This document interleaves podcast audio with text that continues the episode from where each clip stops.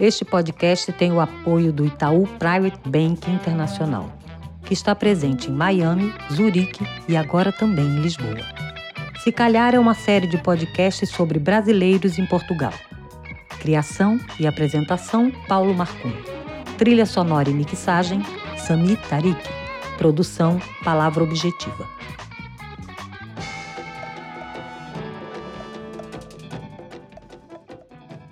Olá, tudo bem? Sou Paulo Marcum, jornalista e escritor, em Lisboa no momento. Neste Se Calhar, vamos conversar com um casal de cariocas que abriu uma galeria em Lisboa voltada principalmente para a fronteira entre as artes plásticas e a fotografia. Teremos ainda mais informação sobre como investir a partir de Portugal e sobre o esforço que o país faz para atrair investimento e inovação, oferecendo terreno fértil para as startups e seus criadores. Fique com a gente, se calhar.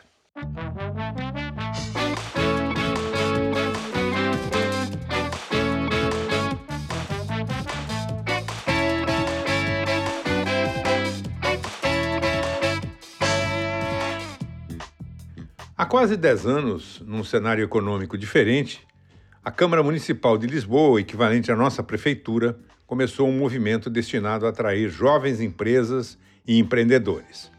Mais adiante, o presidente da Câmara, Antônio Costa, tornou-se o atual primeiro-ministro e a onda de apoio às startups tornou-se nacional. O suporte deu resultado. Portugal desenvolveu startups voltadas para os aficionados por arroz, pastel de nata, vinhos, cafés especiais. Outros projetos miram doentes crônicos ou passageiros lesados. Há empresas que buscam imigrantes que precisam aprender uma língua donas de casa atrás de encanadores ou eletricistas, internautas à caça de Wi-Fi grátis, noivos planejando casamentos diferentes, estudantes em crise vocacional. Há projetos voltados para compradores de meias, sapatos, bermudas, biquínis, turistas diferenciados ou com deficiências, ou até pessoas suficientemente curiosas para pagar 25 euros por um produto secreto que elas só conhecerão ao receber. Há até mesmo uma companhia que cria carimbos para enfeitar os passaportes dos turistas mais dedicados. Todas essas iniciativas buscam financiamento. Pode ser em programas oficiais, com parentes ou amigos, recorrendo às economias de seus criadores, e apesar de explorarem nichos tão específicos que se explicam por metáforas, o Spotify das dietas, o Airbnb dos pets, acreditam mesmo que um dia o mundo se renderá diante delas. Existem vouchers mensais para os recém-chegados e as autoridades isentaram de impostos família e amigos que se dispõem a arriscar suas reservas numa suposta boa ideia. Criaram até um fundo de co-investimento para o qual reservaram 200 milhões de euros. Mas esse leque de privilégios e vantagens será capaz de mudar a face de uma economia calcada no turismo e em meia dúzia de produtos tradicionais? E a pergunta que vale mil milhões de dólares: como separar ideias promissoras de delírios destinados ao insucesso? O que para uns é um ovo de Colombo, para outros é delírio ou ilusão. De todo modo, a Câmara de Lisboa está investindo mais de 20 milhões de euros no hub criativo do Beato e pretende transformar uma velha fábrica de alimentos desativada num imenso polo de difusão da inovação e da criatividade, que, se vicejar, vai sim mudar a face de Lisboa. Outros 3 milhões de euros ficam para a Web Summit, um dos maiores eventos de tecnologia do mundo. A Web Summit já tem mais dinheiro que os programas de pesquisa aplicada das principais universidades portuguesas, mas parece insaciável em sua busca de espaço e suporte. O movimento das startups veio para ficar? Quem são esses jovens empreendedores? O que buscam? De onde tiram sua criatividade? Quais seus desafios? Qual o vínculo com o desenvolvimento de Portugal? São muitas perguntas que a pandemia embaralhou, claro, mas vale ir em busca das respostas, porque há muitas oportunidades envolvidas. Bebel Moraes e Daniel Mata são cariocas. Ela era produtora de moda, ele é fotógrafo. Desde 2018 estão em Lisboa, onde abriram a Brisa Galeria no Chiado. Oi, Bebel, tudo bem com você? Tudo bem, Paulo? Obrigada pelo convite. Imagine, um prazer. Daniel, tudo bem? Olá, Paulo. Obrigado pelo convite, estar aqui com você, muito bom. Imagina. Tudo ótimo. Então, é, vamos começar do começo. Vocês estão aqui em Portugal desde quando, exatamente? A gente chegou em 2017, é. É, é, novembro de 2017. Sim. E viemos é, com o intuito de abrir a nossa galeria. A gente abriu o final de março, início de abril, mas a inauguração mesmo foi maio. E por que Portugal? Eu e o Daniel, a gente tem um, uma. A gente é, é parceiro profissional há, há 20 anos e viramos um casal, né? A gente uhum. é, viajou muito, trabalhando muito, assim, e, e era a maior curtição é, poder exercer o, o, nosso trabalho e ainda conhecer vários lugares. E a gente sempre teve essa vontade de ter uma experiência internacional. E aí, enfim, só que temos filhos, as coisas não são tão fáceis assim e tal mas é, a gente tomou coragem e achou que Portugal era um lugar, assim, um ponto bem estratégico, assim, porque você está na Europa, então você usufrui da União Europeia, né? As coisas todas Sim. funcionam de, de fato fala a nossa língua e é um país, assim, Lisboa principalmente, que é onde a gente mora, você é, tem céu azul todos os dias. Mesmo que chova, você tem céu azul todos os dias. E parece besteira isso, mas não é. Quando você só se é, liga nisso quando você sai de um país tropical e vê o quanto ter luz é importante na tua vida, né? Essa questão da luz, né? É, faz toda a diferença. Isso me encantou quando eu vim para cá. Entendi. É, depois fui tentar até entender o porquê dessa luz de Lisboa, no caso, né, o reflexo do rio, das, das pedras calcárias, enfim, é uma é. é um lugar especial mesmo. Não, não é à toa que o Wim Wenders adora e tem muitos cineastas que usam Lisboa como cenário, né? Porque Sim, realmente a luz é muito incrível. E abrir uma empresa aqui, como é que é? É fácil, mas é burocrático uh, ao extremo, né? A gente, eu falo que assim, a gente deu sorte porque as coisas já aconteceram assim, sabe quando você cai no advogado certo, que te indica o contabilista certo, e aí as coisas fluem. Hum. Mas dá trabalho, é chato, né? Essa Mais difícil que no Brasil? Olha, você entende o Brasil um pouco. da onde é, veio, né? Não é mais difícil, não, eu acho, mas. É, eu não acho que seja mais difícil. Um pouco. não. Mas. É. Mas, assim, foi uma coisa muito nova é. para a gente, né? Porque nós éramos é, freelancer, profissionais liberais. Assim, eu venho de uma família de fotógrafos, Daniel de uma família de artista plástico. E a gente sempre foi freelancer. E eu trabalhei, assim, para o Globo é, quase 30 anos, mas como freelancer. E vocês têm filhos? Os filhos vieram também, não? É, a gente tem três filhos, de, de, só que nenhum é nosso, mas todos são nossos. Entendi. Então, o Gabriel veio nenhum primeiro. Nenhum é da dupla. E, é, é, é artista. É nenhum é da dupla. É. Gabriel veio primeiro, ele mora em Paris, é, é. é ele faz artes plásticas, é artista, e a Duda e a Maria vieram conosco e fazem faculdade aqui. E que tal para eles a adaptação? Vieram,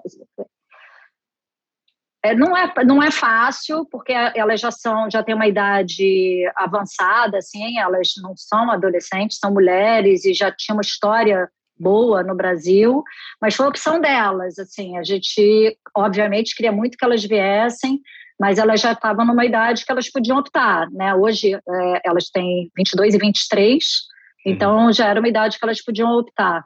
Mas não é fácil, mas elas encaram como uma, uma oportunidade também, um crescimento também, assim. Entendi. Uh, e como é que está a experiência da pandemia para vocês?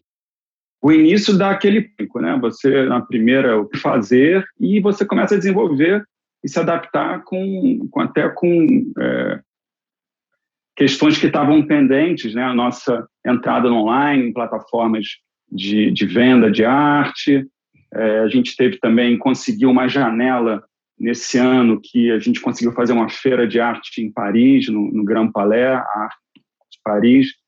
Foi genial, todo mundo de máscara, mas assim, foi um, aconteceu a feira. Eu acho que as pessoas ficaram mais em casa, quiseram também é, colecionar mais, investir mais em arte. A gente teve um bom ano, curiosamente, e junto com esse braço online, né, do Instagram, das plataformas de venda.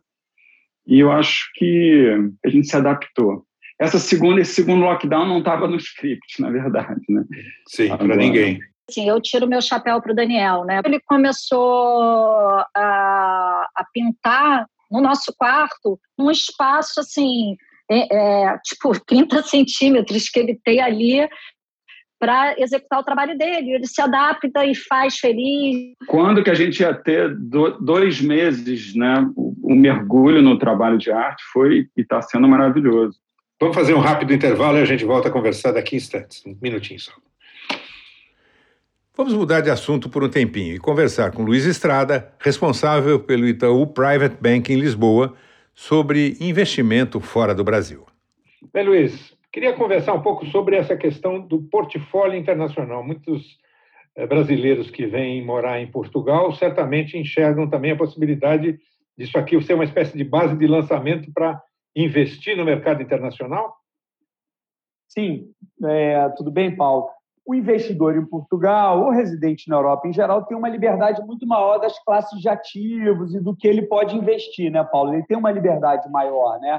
Diferente do Brasil, que a gente acaba ficando um pouco mais ali restrito aos ativos locais e alguns ativos internacionais, mas você tem que ter, enfim, é, uma base internacional, abrir uma conta, tem um pouco mais de restrição. Aqui não, aqui existe uma liberdade maior.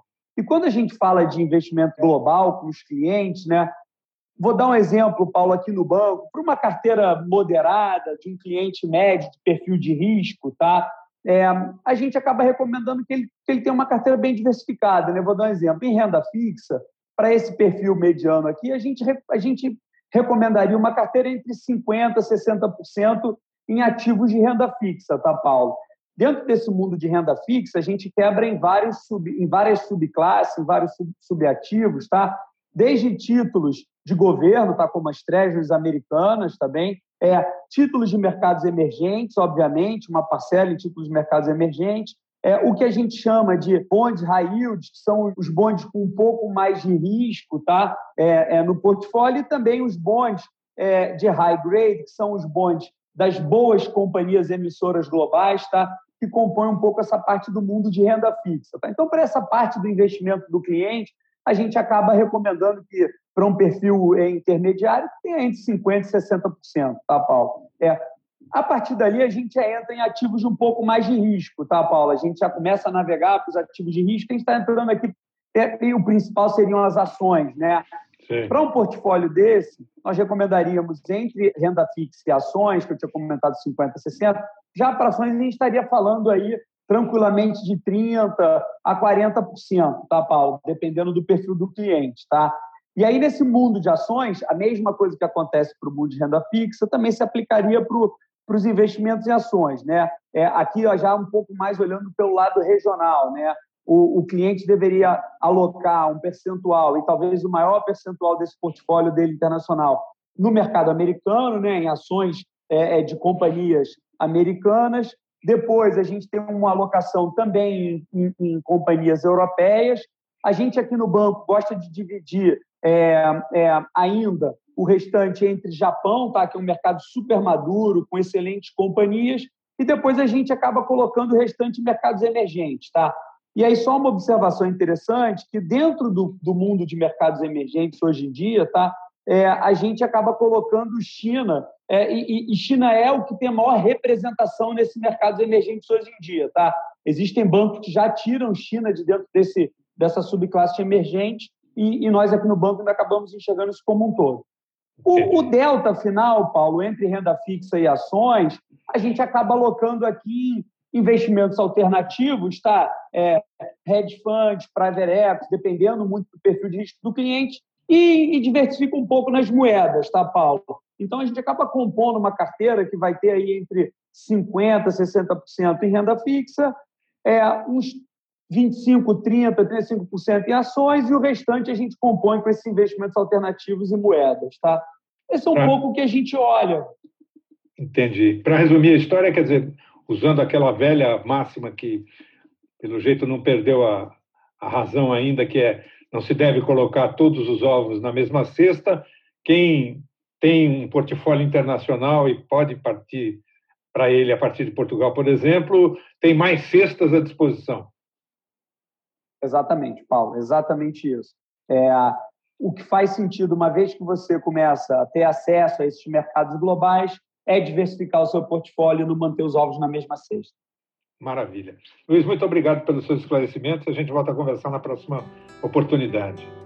Ok, ótimo, Paulo. Foi um prazer novamente. Um abraço.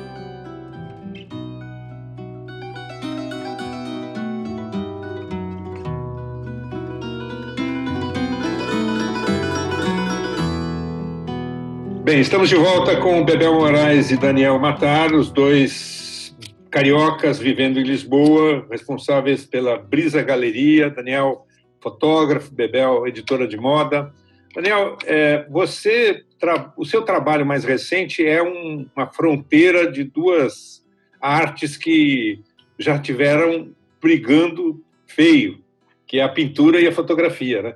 Quando a fotografia começou a virar arte, é, diziam que a pintura tinha acabado, que não fazia mais sentido, aquela, toda aquela discussão da arte abstrata e, e por aí vai. Mas você trabalha com um micro ou, ou macro fotos é, de texturas, de cores. Para você não tem essa fronteira? Ou ela é o teu, o teu trilho? Paulo, eu, eu realmente eu fui atrás de uma...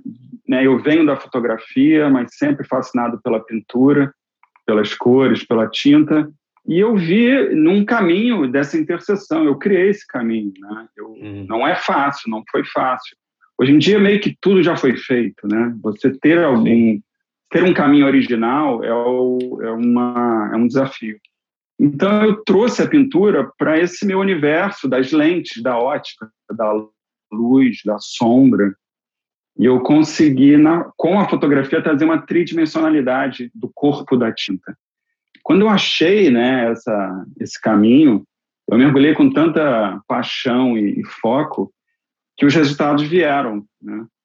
Então, hoje, eu, eu de fato, dá para dizer que eu estou nesse limite, nesse encontro entre essas duas mídias, essas duas artes, né, essas duas linguagens, e, e eu consegui e estou caminhando para trazer é, quase como uma escultura de parede, né? Algo realmente tridimensional. É, que traz uma, uma ótica, sim, é uma, um jogo de óticas e de volumes que está tá bem interessante. E são pinturas que você faz, quer dizer, você pinta e depois fotografa ou é independente de quem é, é o, é o pintor? Não, não. Eu realmente, eu hoje eu trabalho com uma lupa, eu faço micropinturas, né? Eu trabalho em, em torno de 4 centímetros, 4 por 4, 4 por 6 centímetros. Eu trabalho com uma lupa, com materiais cirúrgicos e faço aquela micropintura é, nesse pequeno espaço e vou imediatamente para a segunda mesa que tem a, a câmera super de de alta definição, as lentes alemães e toda aquela minha bagagem técnica também, para trazer a tinta fresca ainda, é, o volume e as formas, e amplio é, com as impressões fotográficas para escalas né, de dois metros. Então, uhum. é uma, eu, eu sujo minha mão de tinta, tenho o lado gestual e depois passo para esse registro imediato desse, dessa superfície. Bebel, você como, como quem trabalhou muito tempo com moda, é, Portugal, é, a moda tem uma relevância ou, ou isso é menos importante aqui? É curioso até, né? Porque a gente está uma hora, duas, duas horas de Paris, né? Sim. Que é o berço da moda e tudo e realmente não, não é muita onda das portuguesas e portugueses. Embora é, a Vogue Portugal está fazendo história aqui, eles estão fazendo um trabalho maravilhoso de moda e, hum. uma coisa mais atual, assim, com temas é, importantes, relevantes né, em, em, relação à estética, o que, que é a beleza e corpos diferentes, levantando questões que são bem atuais, né? E, mas, de fato, assim, você não, não tem grandes marcas, é, não digo nem grande de tamanho, mas de uhum. relevância. Sim. Né? Assim, nesse ponto, o Brasil está tá à frente, com certeza. E você sente falta desse universo? Olha, eu sempre gostei, eu, eu parei, eu saí da moda trabalhando, né? E uhum. sempre amei o que eu fazia, assim. Eu, eu me divertia trabalhando, era muito bom isso. Você fazer o que você gosta se divertindo. A gente tinha uma equipe muito familiar, assim, que uma equipe constante de muitos anos e era muito bom. Mas eu acho que eu, eu, eu tinha muito medo de entrar numa decadência, que esses mercados todos são muito cruel quando você vai envelhecendo, né? Uhum. Eu tinha medo de, de envelhecer e cair nessa. E, e, na verdade não aconteceu isso. Eu, eu saí trabalhando e trabalhando bem, foi uma opção mesmo. Então, é, eu sinto carinho, não sinto falta. Entendi. Uma última pergunta para os dois. É, do que é que vocês sentem mais falta do Brasil vivendo em Portugal? Sim, os amigos, a família e do mar mais quentinho. Eu que gosto do surf, sou super ligado ao mar, só de short ali na pele, tem um lado que, que bate a saudade. E, obviamente, os amigos da família em primeiro lugar, com certeza. E o que é que tem aqui que não tem lá, que é, faz a diferença à primeira vista? Ah, é, eu falaria uma é, segurança, assim, a qualidade de vida em relação à segurança, assim, que eu lembro que quando a gente fez seis meses de Portugal, eu senti que o ombro desceu. E aí eu falei, caramba, porque a gente vive andando, olhando o retrovisor, mesmo estando a pé, né? Você vive em alerta.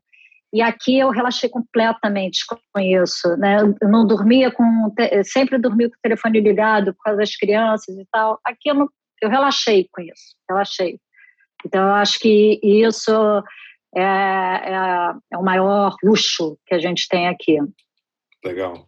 Concordo, concordo. É isso. Maravilha. Agradeço muito você, Bebel, Daniel também. É, queria que vocês deixassem aí a informação de o, por onde as pessoas conhecem o trabalho da galeria e o, o, trabalho do Daniel como artista aí. A gente é bem ativo no Instagram, então a gente tem o nosso Instagram que é @brisagaleria o nosso site www.brisagaleria.com. Obrigado, Daniel. Obrigado, Evel. Até a próxima. Obrigado, Paulo. Obrigado, Paulo.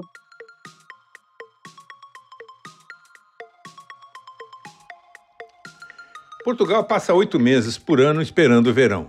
E para quem, como nós, vem de um país tropical, essa é uma das pequenas descobertas de viver aqui. Há dados curiosos. A maioria, 74%, segundo pesquisas, opta por passar o verão dentro de Portugal. Os destinos mais populares são Lisboa e Porto. O Algarve e suas águas um pouco mais quentes ficam em terceiro lugar. Entre os que vão para o exterior, grande parte escolhe a Espanha. Outros destinos frequentes são França, Alemanha, Marrocos e Reino Unido. A maioria também poupa para as férias. Grande parte compra voo ou reserva hotel com bastante antecedência. As atrações gratuitas são preferidas por 26%. E o gasto médio por pessoa nas férias dos portugueses, que dura em média uma semana, está abaixo dos 400 euros. Somente 13% recorrem a agências de viagens. A maioria faz tudo sozinho. 86% gostam de explorar lugares novos, contra 13% que preferem voltar a lugares que já conhecem. Moral da história: se você já vive em Portugal, pode começar a pensar no próximo verão. Se a pandemia deixar, é claro. Se calhar, fica por aqui. A gente volta noutra oportunidade. Até lá. Este podcast tem o apoio do Itaú Private Bank Internacional, que está presente em Miami, Zurique e agora também em Lisboa. Se calhar é uma série de podcasts sobre brasileiros em Portugal. Criação e apresentação: Paulo Marcum. Trilha sonora e mixagem: Sami Tarik. Produção Palavra Objetiva.